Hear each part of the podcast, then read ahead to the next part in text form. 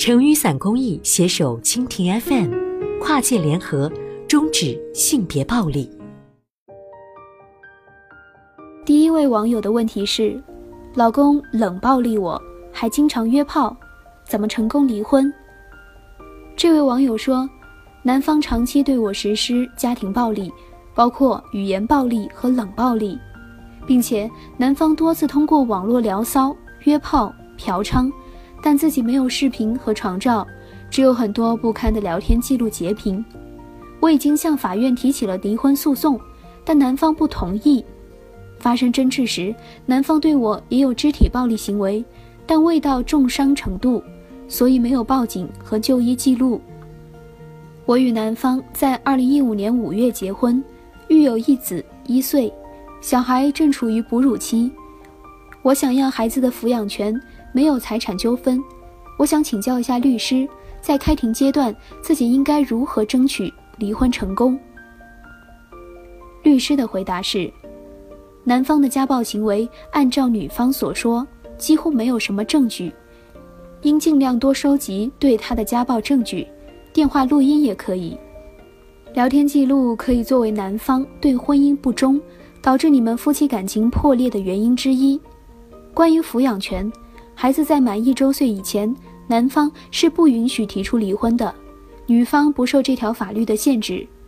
我国现行法律关于孩子抚养权的判决，主要是考虑孩子跟谁一起生活对孩子今后的成长更为有利，哪一方能给孩子提供一个相对舒适、温馨和安全的成长环境，能够保障孩子身心的健康成长。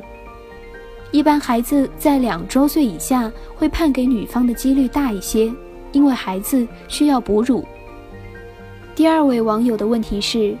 我和男朋友育有一女，我们没有领结婚证，在一起十一个月了。今年过年前他出轨了，他买了一辆车，费用有几万是我们家这边出的，请问我该怎么办？律师的回答是：根据女方所说的情况，如果两人不能领取结婚证继续生活在一起，那么就需要对同居期间的财产进行分割。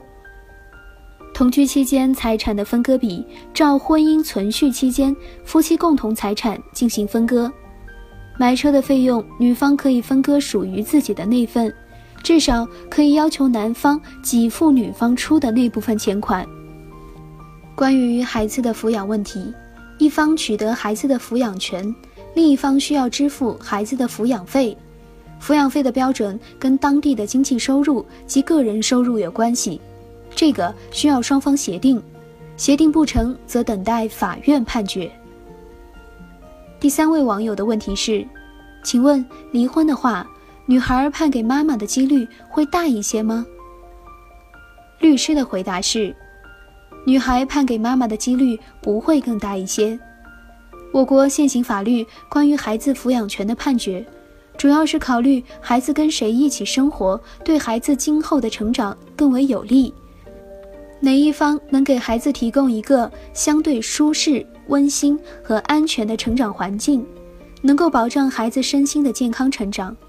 一般孩子在两周岁以下会判给女方的几率大一些，因为孩子需要哺乳；孩子在十周岁以上会适当考虑孩子的意见。